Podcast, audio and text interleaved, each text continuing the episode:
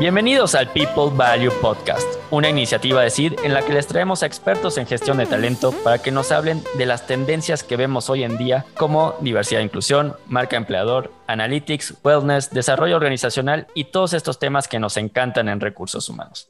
Hoy estoy muy emocionado porque vamos a hablar de un tema que creo que es muy relevante con lo que estamos viendo ahorita con la pandemia o en esta fase que nos encontramos en la pandemia, un tema que muchas empresas ya están empezando a considerar y que a veces ni siquiera saben para dónde vamos, ¿no? Y, estoy hablando de este trabajo híbrido que estamos viendo mucho en las noticias, que todo el mundo menciona, pero creo que estamos en un punto donde ninguno de nosotros es experto en ese tema porque nadie lo ha vivido al 100. Hay algunas empresas con casos de éxito y demás, pero es algo que está en crecimiento y en desarrollo y algo que creo que todos los que trabajamos en recursos humanos estamos pensando si nos movemos a trabajo híbrido, si regresemos a esquemas tradicionales de antes, si nos vamos eh, completamente a, trabajar desde casa o qué hacemos, ¿no? Entonces estamos con, con este tema en la cabeza.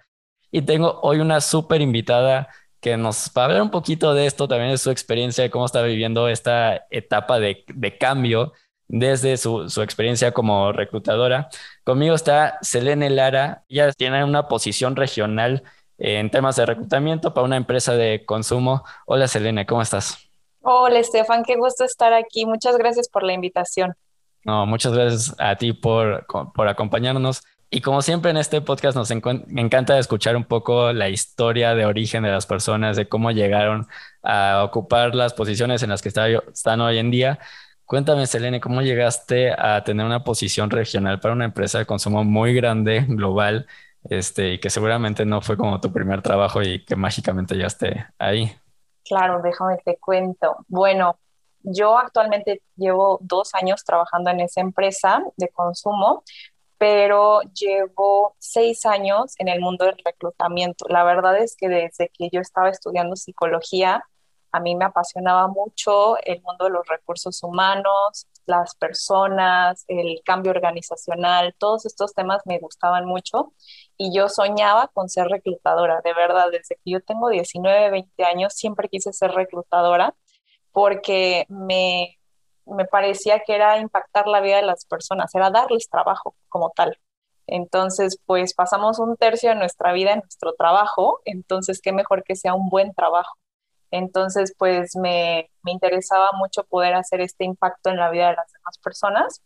Y terminando, cuando me gradué de psicóloga, estuve trabajando en una ONG llamada ISEC en la parte de recursos humanos que me dio un tacto mucho más social o enfocado a las personas que realmente es algo que agradezco mucho porque muchas veces en las empresas todo es muy eh, de procesos, no tanto de personas.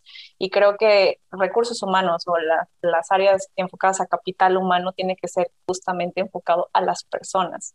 Y cada persona es un mundo único y por lo tanto debería de haber soluciones únicas para esas personas, como es el trabajo híbrido. Y después de eso, eh, trabajé un año para Microsoft como en el área de reclutamiento, también era un área regional y yo me encargaba de agendar entrevistas. Como tal, no, no entrevistaba a las personas, no participaba con mis insights sobre los candidatos, pero pues me encantaba estar hablando en portugués, en inglés, en español con los candidatos de toda la región. Y después de eso yo empecé a hacerme preguntas como de qué quería hacer en mi vida. Ya estaba en una muy buena empresa, pero yo tenía otros sueños, que era eh, vivir en otro país, yo quería conocer el mundo, quería viajar. Entonces decidí empezar a aplicar a posiciones fuera de México y todo el mundo me decía que estaba loca porque era muy difícil, porque era imposible que te dieran una visa y pues conseguí un trabajo en recursos humanos en el área de talent management en Hungría, en Budapest y me fui para allá con un contrato de un año, dejé todo aquí, vendí mi carro, dejé Microsoft, que también todo el mundo me decía que estaba loca por dejar una de las mejores empresas del mundo, pero pues era mi sueño, yo quería ver más allá y sabía que ese era el momento para hacerlo, iniciando mi carrera. Me fui un año y realmente viajé por muchos lados, mi trabajo me permitió conocer muchas personas y culturas y formas de trabajo, que realmente creo que en el área de recursos humanos eso es vital para poder dar un insight más profundo al negocio, conocer otras perspectivas, otros países, otras culturas, esta parte tan importante de diversidad e inclusión.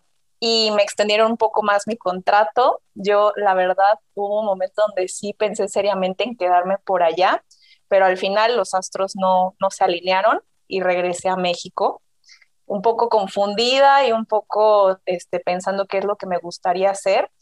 Y realmente yo solamente quería trabajar en una empresa en la cual me sintiera muy orgullosa de trabajar. Ese era como mi enfoque y quería trabajar en algo que fuera tangible. O sea, yo quería ir a una tienda y decir, yo hago eso o yo traigo eso a las personas porque yo venía de trabajar con software, de trabajar con muchas cosas que tal vez yo no entendía porque yo no soy ingeniera, ni mucho menos, pero quería un producto, quería algo que me diera mucho orgullo decir, yo hago esto. Entonces entré al área de consumo y me eligieron como reclutadora regional para toda Latinoamérica, entonces yo recluto desde México hasta la Patagonia en, en Argentina eh, pasando por el Caribe, Centroamérica, la región andina, Cono Sur, eh, todos súper diferentes. Y, yo llegué ahí gracias a este entendimiento de culturas, al dominio de, los idiomas, eh, hablar portugués me abrió muchísimas puertas. Y a estas, a estas diferentes experiencias laborales que me pudieron hacer más empática, una mejor talent advisor con diferentes personas y entré eh, reclutando perfiles de la planta, porque yo trabajaba en una empresa en Hungría que era de ingeniería y manufactura, que se llama Eaton, y pues actualmente ya llevo de todos los perfiles, eh, marketing, el área comercial, la planta, finanzas, recursos humanos, entre otras cosas.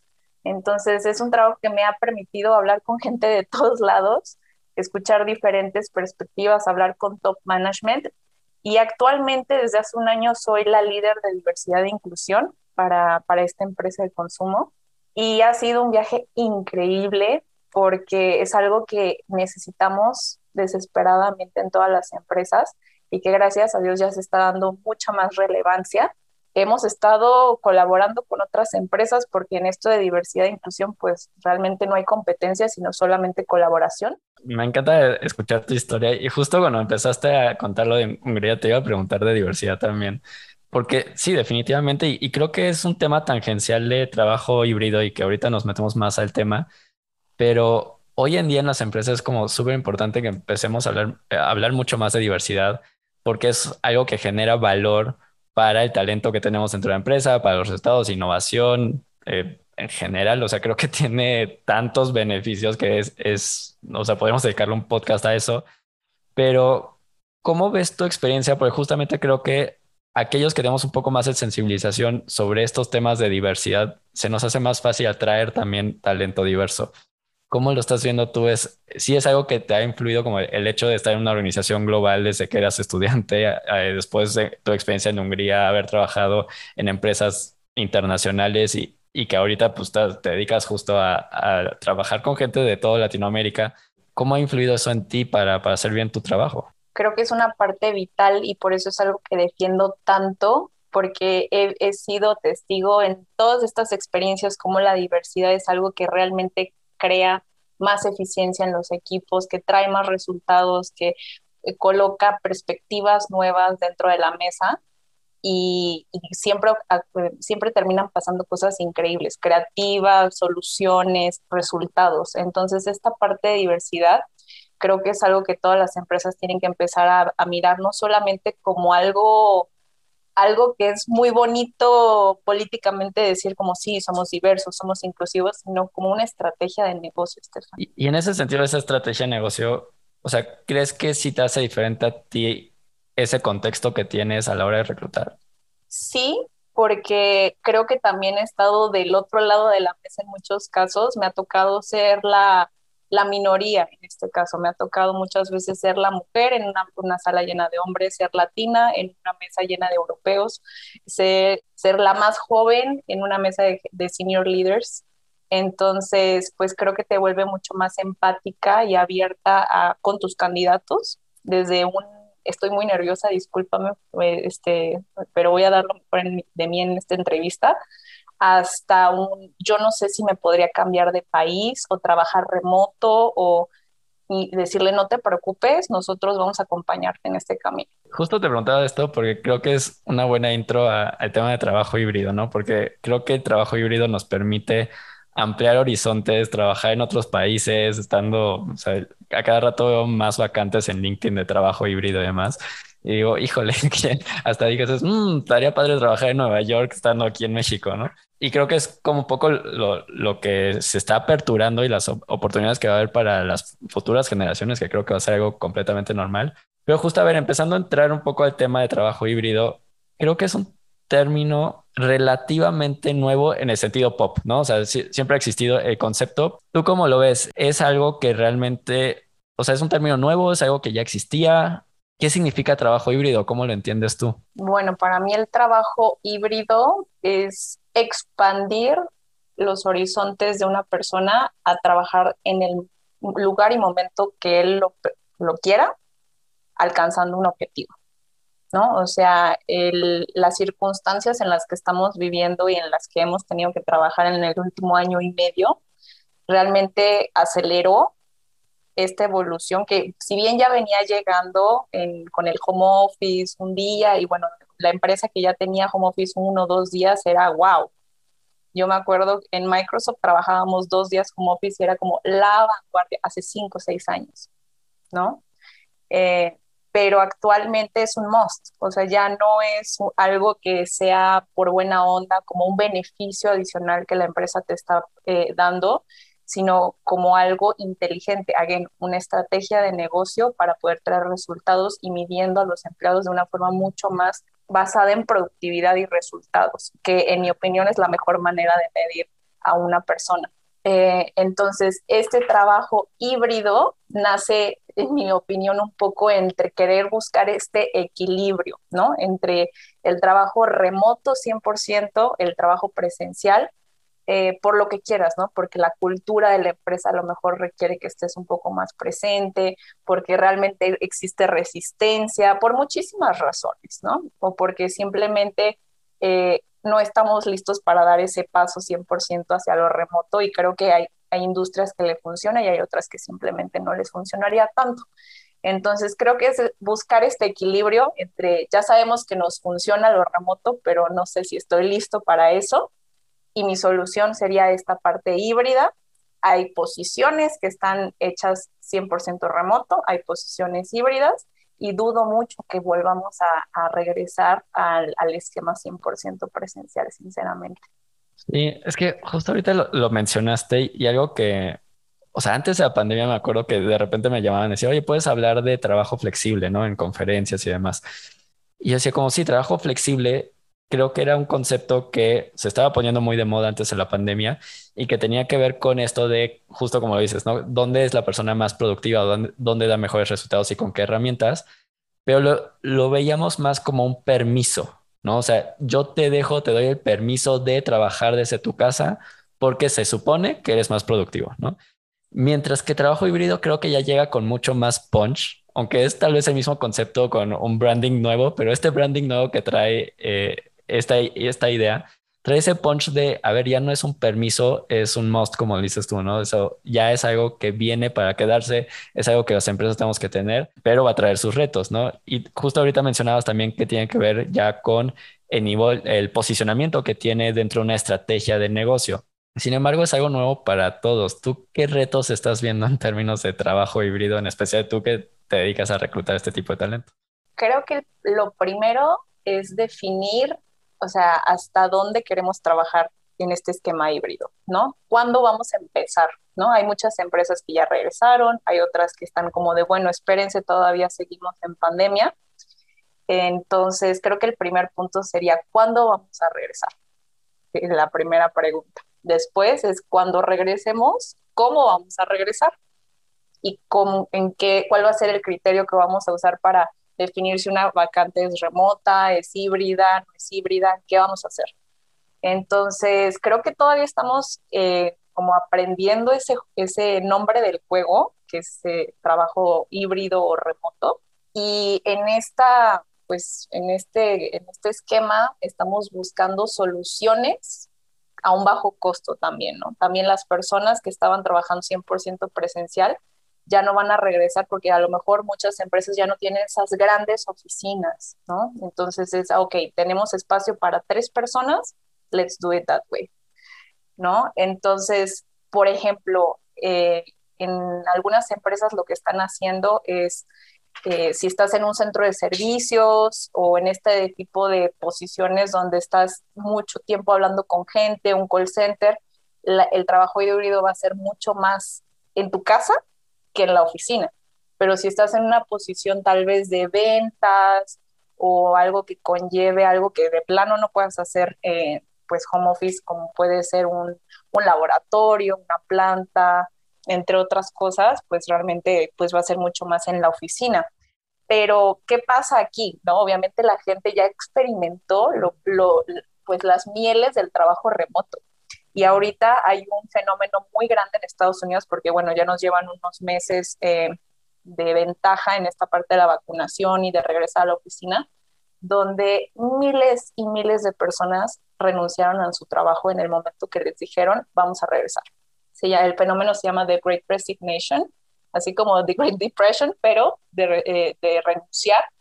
Y es porque la gente no quiere volver. Es como de, ok, yo estoy hablando ya también de mi calidad de vida. Entonces yo ya no estoy dispuesto a pasar tanto tiempo en el carro, en el tráfico, a no ver a mi familia después de haber estado un año y medio trabajando así. Entonces, o me voy a buscar un trabajo remoto o me das esta parte híbrida porque ya no es negociable, como estaba mencionando antes.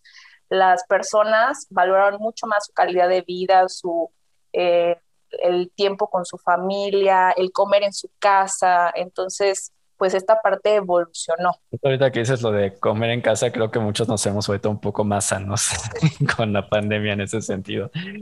Eh, Así es. Aunque digo, muchas empresas grandes tienen sus comedores bastante sanos y demás, pero eh, sí ha sido creo que un beneficio. Y sí, o sea, creo que comer sano es un ejemplo de, esto de que mencionas de calidad de vida, el, el, commuting, ¿no? El estar sentado en el coche, los que vivimos en grandes ciudades, o sea, nos ahorramos mucho tiempo de, de nuestro día justamente, pues no, no, no trasladándonos de un punto a otro. Y ahorita que mencionas los vendedores, ¿no? Los vendedores creo que nos hemos, yo que estoy en un rol comercial la mayor parte de mi tiempo, o sea, nos hemos ahorrado muchísimo tiempo de estar yendo a reuniones y demás que definitivamente te hace más productivo simplemente por la disponibilidad de tiempo que tienes en un día. Eh, mencionabas dos puntos, ¿cuándo, ¿cuándo regresar y cómo regresar, no? En ese sentido, ¿tienes algunos consejos para el cuándo regresar? O sea, creo que eso es algo que muchos nos estamos preguntando de cuál es, cuándo es ese momento idóneo. Obviamente, como dices, ¿no? En México no estamos tal vez tan avanzados en términos de, de vacunación y demás, pero ¿tienes algunos tips o algunas ideas por dónde, por dónde empezar? Sí, y bueno, creo que mi primer tip sería escuchar a los empleados, eh, porque como mencionaba, cada historia es diferente y cada condición de, de, cada uno de los empleados es diferente. Entonces, creo que yo inicialmente aplicaría una encuesta para saber qué tan listos se encuentran para, para regresar a las oficinas, cuáles son sus mayores temores, eh, cómo les gustaría abordar este esquema, porque la verdad muchas de las mejores ideas vienen de los empleados. Entonces a veces queremos quebrarnos la cabeza con soluciones cuando realmente no tenemos que dar soluciones sino escuchar un poco más. En segundo lugar, creo que también evaluaría eh, mis instalaciones. ¿No? Porque, ok, yo puedo imponer regresar a la oficina, pero si yo no tengo las medidas sanitarias, eh, esta parte de sanitización, eh, poder hacer pruebas, todo esto cuesta dinero y si mi empresa no tiene la capacidad de poder dar esa respuesta, pues la verdad creo que es mejor esperar a que el plan de vacunación avance un poco más antes de volver que precipitarlo y tener, eh, arriesgar a los empleados a tener un brote o contagios dentro de la empresa, realmente eso no, no valdría tanto la pena, que si bien la gente se va a contagiar, o sea, en este año y medio obviamente la gente se ha contagiado, pero no es un foco de infección. Entonces, en el momento que ya están en la empresa, pues es tu responsabilidad en cierta parte. Entonces, evaluaría mis instalaciones para poder volver. Y por último, no iniciaría eh, de tajo O sea, no, no haría que regresen todos juntos. Yo primero eh, haría un programa piloto, tal vez de un mes, donde ciertas personas voluntariamente quisieran ir a, a las oficinas, ¿no? Y hacer como este piloto porque aunque no lo creas, hay mucha gente que se muere de ganas de regresar a la oficina por muchísimas razones, porque están acostumbrados, porque también necesitan su espacio para poder trabajar, porque extrañan a sus compañeros, por lo que sea, pero quieren regresar. Entonces, darle esa oportunidad a esa gente de volver y hacer como este insight a la empresa de qué cosas tenemos que mejorar, cómo va a ser la sanitización, cómo va a ser la entrada, la salida de la empresa. Y una vez que tengamos como ese test, ya avisarles, ok, con tiempo a la gente, porque también hay mucha gente que se fue a vivir a otros estados, a pasar tiempo con su familia, se fue a vivir a la playa y yo les diría, ok, a partir de un mes antes avisarles, a partir de tal fecha nosotros vamos a volver, entonces vayan preparándose y va a ser de esta forma, ¿no? Igual va a ser un horario escalonado, dependiendo del área, y también me sentaría a evaluar área por área qué áreas hace más sentido que vuelvan para que sean estas soluciones más personalizadas y que hagan sentido para todas las personas. Justo ahorita estaba pensando, o sea, creo que en Estados Unidos, donde se, se levanta más data sobre la gente, eh, se vio más, pero creo que en, México también sucedió, ¿no? O sea, gente que compró casas en otros estados, gente que dejó de pagar renta en, cerca de sus oficinas porque era muy caro. O sea, pienso simplemente aquí en Santa Fe, este, bajaron muchísimo las rentas porque mucha gente dijo, ah, pues ¿para qué pago mi renta ya si de todas maneras estoy trabajando desde casa, ¿no? Eh, ese tipo de cosas, pues sí necesita la gente como esa etapa de readaptación otra vez, ¿no? aunque sea un esquema híbrido, a, pues a lo mejor necesito buscar un departamento, a lo mejor necesito mudarme de nuevo, si, si lo hice en su momento. Entonces, sí, ¿no? Creo que muchas veces, y es algo que he escuchado con muchos líderes, de no, pues cuando decidamos regresar, pues les avisamos y al día siguiente regresamos. Y es como, por eso la gente está renunciando, ¿no? Por eso necesitamos como este espacio de, de, de comunicar adecuadamente con tiempo para que la gente pueda prepararse y, y, ver si cuánta gente se va a quedar. Y creo que, no, no sé cómo lo veas tú, pero justo esto de que mencionabas de, de que tantas renuncias, creo que en México todavía no hemos llegado a esa ola, pero es una ola que va a venir seguramente, ¿no? O sea, ya que veamos mucho más regreso al trabajo. Y creo que es algo que a nivel estratégico de negocio, pues, los líderes tienen que estar tomando en cuenta, ¿no? Entonces, en ese sentido, ¿cómo ves tú, o sea, y tal vez, ¿qué has visto tú también con tus pares en cómo lo están viviendo? ¿Cuáles son las preocupaciones más grandes en ese sentido de, una potencial ola de renuncias? Porque más que tú que estás en posición de reclutamiento, pues también es incrementar radicalmente la, tu operación y decir, como, si tenemos una ola de, renuncias, pues también vamos a tener una ola de reclutamiento que, que le siga, ¿no? ¿Estás viendo ahí como algún reto en particular? Definitivamente. Y yo creo que lo más importante es que nos anticipemos, porque es algo que va a pasar. O sea, la gente que lleva trabajando un año y medio remoto no va a cambiar su estilo de vida nada más porque decidimos regresar a las oficinas. Y por más que yo sea una empresa multinacional con beneficios, con muchísimos, eh, pues esta parte que la gente busca para su vida laboral, si llega alguien más en LinkedIn y le dice, oye, es que te ofrezco esta posición, vas a ganar lo mismo, pero vas a estar remota o vas a estar híbrida, pues, pues qué bonito todo mi, esquema de empresa global, pero la gente se me va a ir. Entonces, ¿cómo hago yo para revisar desde ahora con el área de compensación, con salarios, con beneficios, eh, cómo podemos eh, pues dar ese colchoncito a la gente para que pueda readaptarse a volver a la oficina, ¿no? Y que no sea como una transición tan abrupta y tan, tan tortuosa para los empleados. Y definitivamente nos va a costar dinero, sí nos va a costar dinero. Nos tenemos que anticipar y avisarles con tiempo, sí. Mucha gente nos va a renunciar, sí, y es algo que yo creo que es inevitable, pero nos tenemos que esforzar en esta parte de comunicación y de ser muy empáticos con las personas, porque si, no sé, mi top performer me dice, ¿sabes qué? Es que yo desde hace un año vivo en Oaxaca, porque aquí vive mi familia, Y pues si regresamos, la verdad es que yo no me veo regresando a la oficina porque no me gusta vivir en la Ciudad de México. Ok, nos sentamos a platicar. Porque realmente vale la pena perder a esa persona porque yo quiero tener a alguien sentado en la oficina dos días a la semana o tres. Entonces, creo que estamos en un momento donde tenemos que valorar mucho nuestro capital humano, tenemos que comunicar y hasta sobrecomunicar todo para poder dar esa, esa certeza, esa, no, no, caer en la incertidumbre, porque la gente también se nos va a ir si no tiene esa comunicación.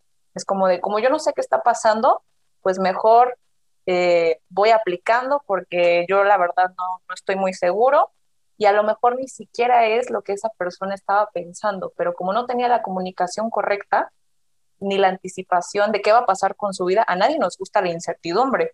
Yo sinceramente creo que este año, hasta pues al final de año, las grandes empresas van a estar aguantando un poco el avance de la vacunación, pero a partir del próximo año, enero, febrero, van a ser meses duros en cuanto, en cuanto a eh, tasa de retención, reclutamiento, reevaluar estructuras, varias cosas. Entonces, si ya lo estamos viendo venir, ¿por qué no anticiparnos? ¿Por qué no sentarnos a hablar con las cabezas de recursos humanos para reevaluar esta situación? Nosotros realmente estamos haciendo historia.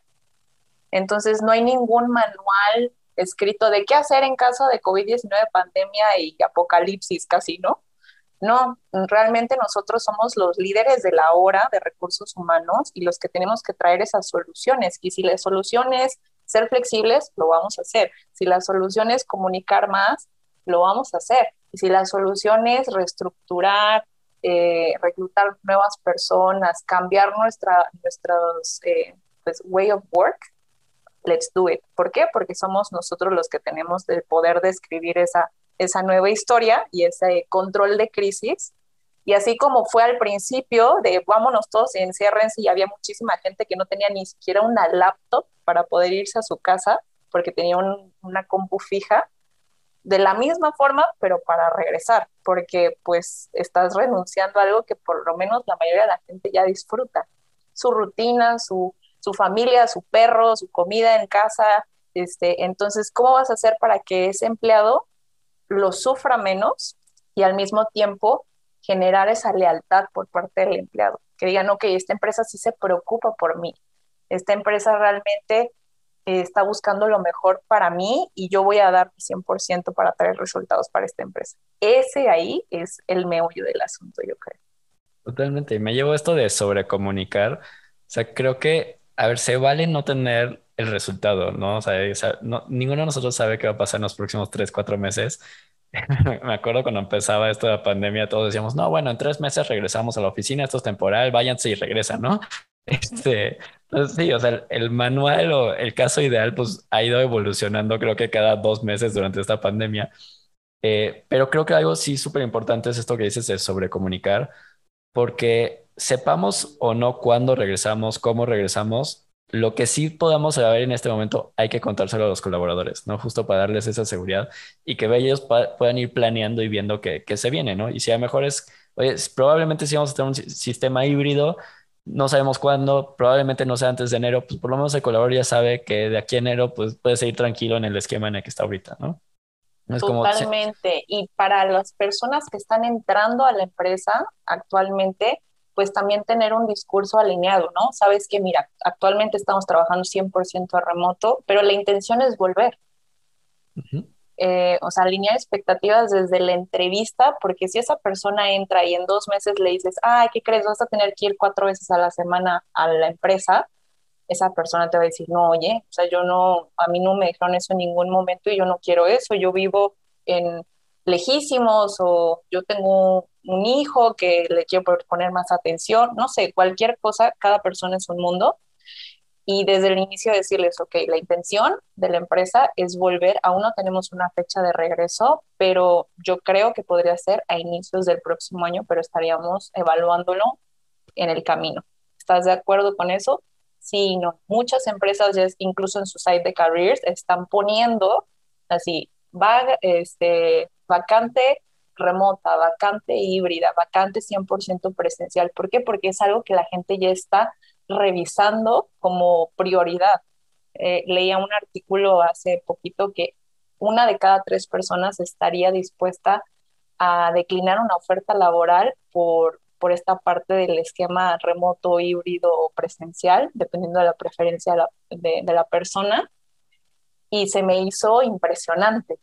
Eso era algo que hace un año y medio era completamente, pues, irreal. O sea, una persona poniéndose los moños, por así decirlo, de, ah, yo quiero trabajar así, pues la empresa iba a decir, pues el esquema es así, y si te gusta, y si no, también. Y por trabajar en una empresa tal vez grande o así, la gente decía, no importa que esté hasta Santa Fe, en Polanco, si yo vivo al otro lado de la ciudad, ahora la gente sí se siente lo suficientemente empoderada como para rechazar una oferta laboral si no, es la, si no se alinea la preferencia de trabajo que esa persona tiene. Esto creo que me da un poco pie a, lo último que te quiero preguntar o, el último como bloque. ¿Qué retos estás viendo tú a la hora de reclutar talento híbrido? O sea, creo que ha cambiado un poco la, la lógica, como dices tú, ¿no? O sea, ya no es, ya piden otras cosas las personas, ¿no? Antes yo me acuerdo, las grandes empresas promovían, no, pues tenemos este, las el, el, campus, ¿no? Y aquí puedes hacer estas cosas. Creo que son beneficios eh, que hoy en día ya muchos ya no queremos o ya, ya no está en nuestro radar. O sea, me acuerdo de los estudios de qué buscan los millennials en las empresas, ¿no? Y salía el, ping pong, el, el, evento social, cualquier cosa, ¿no? Y eso creo que incluso millennials o cualquier otra generación, o sea, creo que ya va más allá, creo que somos una sola generación pandemia. Este, todo eso ha cambiado. ¿Cuáles son los retos principales que ves en términos de reclutamiento de, de talento híbrido? Wow, qué gran pregunta. Pues creo que yo concuerdo con esta parte de que ya somos una sola generación pre y post pandemia algunos de los retos que tenemos en reclutamiento es la atracción de gente joven, precisamente. ¿Por qué? Porque están buscando oportunidades que sean flexibles. El otro día mi, eh, la persona de beneficios me preguntó qué, qué estaban buscando las personas del mercado y le dije, flexibilidad. Precisamente, o sea, la gente ya no quiere que llegues y le des una oferta y le digo, y te voy a dar tanto de vales, tanto de salario, tanto de, eh, y tienes un beneficio de guardería, y es como de, ok, yo soy mamá, entonces yo prefiero que me den más guardería a que me den este, vales de gasolina, o yo prefiero estar 40% remota, entonces denme menos gasolina este, y tener como esta posibilidad de jugar con tus beneficios, yo creo que eso es algo que la gente está pidiendo muchísimo en el mercado y que las empresas no estamos tal vez sabiendo cómo incorporar esta flexibilidad a la parte de beneficios.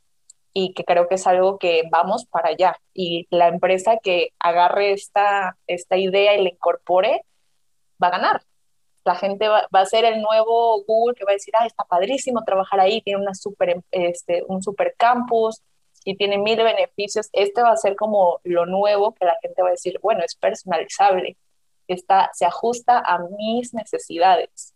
Entonces el hecho no va a ser volver presencial, quedarse remoto, sino tú qué quieres, qué te gustaría hacer en tu carrera. Si a ti, Estefan, te preguntan cómo te gustaría trabajar, qué tipo de beneficios quisieras tener, ¿qué contestarías? Y yo como reclutadora poder buscar la manera de hacerlo pasar.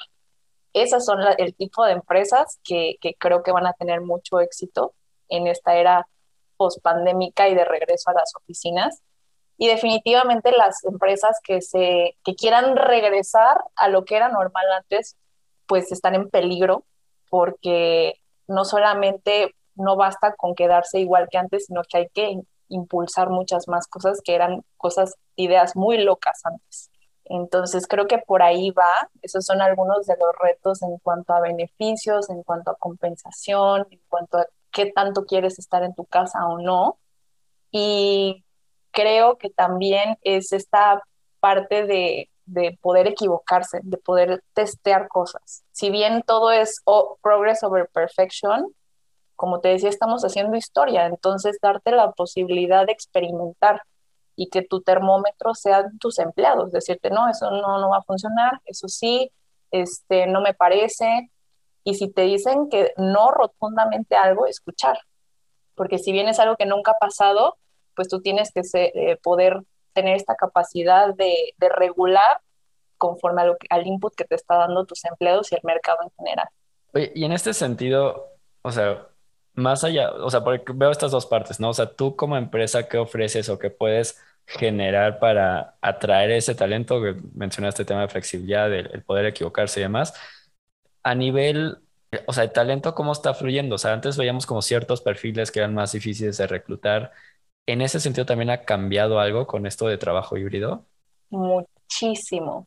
¿Por qué? Porque también hay perfiles que antes no eran tan vitales en las empresas que hoy en día todas las empresas nos estamos peleando, como es el caso de Analytics, de todas las posiciones digitales, todas las posiciones relacionadas a e-commerce.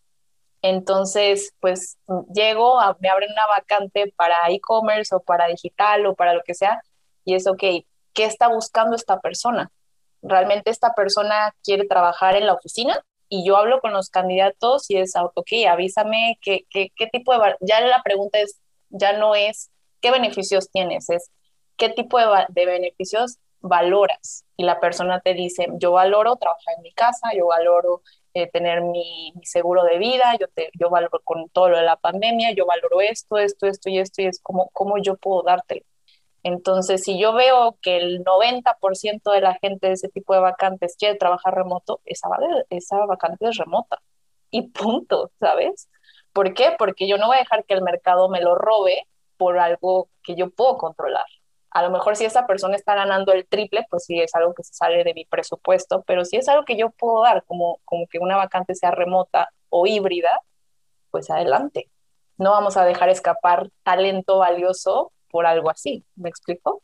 Cuando me estabas diciendo cuáles eran las, o sea, los, las carreras que ahora cuestan más trabajo, el otro día estaba viendo el video de, de un empresario que decía, hace dos años yo veía a los diseñadores y decía como, ay, pobrecitos, o sea, están buscando trabajo y les pago tres pesos y, porque están rascando las paredes para encontrar trabajo, ¿no? Dice, y ahora son mis empleados mejor pagados porque me urgen estrategias digitales para vender mis productos porque es mi forma de vender ahora, ¿no? Entonces sí, ¿cómo ha, cómo ha cambiado, ¿no? El, o sea, incluso las carreras que a veces, o antes pensábamos que tal vez no eran tan importantes, ahora de repente son súper importantes, otras que eran difíciles de atraer talento. O sea, también pienso, por ejemplo, en temas de TI, ¿no? O sea, ha cambiado el landscape porque ahora puedes reclutar a alguien que está del otro lado del mundo y que a lo mejor está cobrando la mitad por, el, por el mismo o mejor trabajo, ¿no? Entonces, eso creo que va a ser también algo que influye mucho eh, en las decisiones de empresas de dónde reclutar y todo eso. ¿Qué consejos podrías dar en justo lo que decías al final de entender mejor tu mercado y sobre eso adaptar tus vacantes? Creo que estamos en una etapa de mucho test and learn, como de, de poder recibir estos insights del mercado porque son cosas nuevas. O sea, por más experiencia que tengas en reclutamiento y selección, pues estas son vacantes que tal vez no eran eh, como tan sonadas o si te llega un proyecto de 30 vacantes juntas de estas, pues, ok, ¿de dónde los saco? ¿No? Entonces es uno, crear este partnership con, con el negocio y decir, bueno, a ver, ¿qué estamos buscando? ¿Qué estamos dispuestos a, ofrecer y qué podemos dejar ir, ¿no? O sea, porque si tú quieres una persona, como siempre, los unicornios, candidatos unicornios de quiero a alguien con muchísima experiencia, que hable muchísimos idiomas, que tenga proyectos súper relevantes y casi, casi robármelo de Google o de Amazon, pues probablemente eso no va a pasar. Pero tengo a alguien que trabaja, que, que vive en el norte del país, que es buenísimo, ha trabajado en esto y eso, pero él quiere seguir viviendo en Monterrey. ¿Qué hacemos? Perfecto, pues lo abrimos. O sea, eh, entonces esas fronteras que había, pues ya no, ya no deberían de existir porque ya se comprobó que, que se puede hacer, que funciona y realmente el reto va a ser que nosotros no querramos regresar a lo que ya conocemos, sino dar ese paso incluso más, eh, más eh, hacia el frente para poder traer al mejor talento, porque ese es el objetivo. El objetivo siempre va a ser traer al mejor talento a la empresa. Lo que tengamos que modificar o lo que tengamos que flexibilizar, eso ya será otra historia. Pensando en, aquellas empresas un poco más tradicionales y a lo mejor alguien de, de RH escuchando, un reclutador escuchándonos, que tiene esa dificultad de justificar esos cambios con, con, con el negocio tal cual, las áreas operativas y demás, ¿qué consejo le darías para para que ellos puedan negociar esto y decir, oye, es que tenemos que enfocarnos en el talento porque el mercado me está pidiendo esto, esto y esto. ¿Qué consejo le podías dar? Yo creo que nuestros mejores amigos tienen que ser esta parte de analytics, o sea, ser mucho más analíticos y traer los insights de, de Talent Insights, de, el, de LinkedIn, del mercado, de las tendencias que hay actualmente y decir, mira, esto es lo que está pasando. Y si hay tal vez 300 TI managers en la región, pues si quieres que trabaje presencial 100%, tenemos tal vez tres que estén dispuestos a hacer eso. Porque incluso en LinkedIn ya hay un, filtro para personas que buscan eh, empleo, empleos presenciales, híbridos y remotos. Entonces, usar esas, esas herramientas y poder traer esas, esas métricas al negocio, porque los expertos somos nosotros. Entonces, usar nuestra, nuestro sombrero de talent advisors y decir, mira, aquí está el mercado, esto es lo que estamos buscando, o flexibilizamos las, eh, los requisitos o abrimos a que sea remota la, la vacante o eh, em, ofrecemos más dinero, pero así como tú lo estás buscando, probablemente nos tardemos mucho más. ¿Qué tan crítico es que nos tardemos más?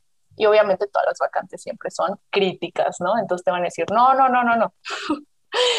Cambiemos de estrategia entonces. Entonces necesitamos ser esos consultores, esos advisors del negocio y no solamente tomar órdenes, así como si fuéramos meseros, ¿no? De, ok, lo quiero así, así, así y para mañana. Bueno, pues te tengo noticias, querido manager. Yo no, yo no imprimo en 3D a los candidatos con respecto a tus requisitos. Entonces, pues estas son personas que tienen motivaciones, que tienen diferentes ofertas de trabajo, que tienen incertidumbre, que están en medio de una pandemia. Entonces, ¿cómo hacemos nosotros para ser su mejor opción? Se me ha ido volando el tiempo. Selene, ¿algo que quieras decirles eh, a los que nos están escuchando como reflexión final o algo que te lleves de, de lo que hemos platicado? Me gustaría decirles que estamos viviendo un momento muy interesante de, pues, en recursos humanos y mi consejo sería que sigamos preparándonos, que seamos flexibles, que lo único que es 100% certero es el cambio. Entonces, no digan, bueno, ¿y cuándo se acaba esto? ¿Cuándo podremos regresar a la normalidad? Eso no va a pasar. Embrace it. O sea, aprendan como a surfear en el caos, a buscar cosas nuevas, a salirse de su zona de confort y a hacer que eso repercuta en las decisiones de su empresa porque como dije antes, quienes logremos adaptarnos o cambiar o ser más camaleónicos, vamos a ser las personas que vamos a ganar en el mercado. No se preocupen, todo, todo va a, acomodarse como tiene que ser, pero tratemos de ser muy empáticos con la gente. Recordemos que hay mucha gente que, está desempleada, que está con muchos muchas preocupaciones en su vida. Entonces, en cada entrevista que tengamos, eh, tratar de ser lo más empáticos, lo más humano posible y también buscar lo mejor para nuestra empresa. Entonces, ahí es cuando nos volvemos en, en, en advisors, en consultores para nuestras áreas y nuestro negocio y al mismo tiempo conservar esa, esa humanidad que tanto se necesita hoy en día y pues muchísimas gracias por la invitación, Estefan, de verdad, fue padrísimo. No, muchísimas gracias a ti. Y, y quiero, o sea, justo pensando en tu reflexión final, eh, sí, o sea, para mí esto es algo que ya llegó para quedarse. O sea, vamos a ver cómo va a haber cada vez más trabajo híbrido, incluso en posiciones que hoy en día ni nos imaginamos. Eso es algo que nos gusta platicar mucho en SID, es qué viene después, ¿no? Y estos cambios van a seguir avanzando y muchos ahorita pensamos, sí, pero es que es trabajo híbrido en, corporativos y en administrativos. Siempre digo, a ver, espérate, ponte a leer sobre realidad virtual, ponte a leer sobre realidad aumentada y en unos años vas a tener a tu ingeniero de planta sentado en su sillón de su casa atendiendo la planta desde su casa. La tecnología va a seguir revolucionando esto. Ahorita fue la pandemia, pero la tecnología siempre avanza, ¿no? Entonces, veanlo esto como una oportunidad para aprender y, experimentar y, y irnos, seguirnos adaptando en el futuro. Tiene, estoy seguro que muchos van a querer tener, tal vez tienen ya preguntas de lo que platicamos eh, o quieren seguir platicando contigo. Eh, ¿En dónde te pueden encontrar? ¿Cómo te pueden contactar? Claro que sí, Estefan. En LinkedIn me pueden encontrar como Selene Lara Begueris. Con mucho gusto, en todas sus preguntas, sus dudas, estoy a la orden y espero que les vaya muy bien en esta semana y este fin de semana. Muchísimas gracias y muchísimas gracias también a todos los que nos escuchan. También pueden seguir la conversación con nosotros en LinkedIn, en Seed Consulting México. Muchas gracias por su tiempo y nos escuchamos en la próxima.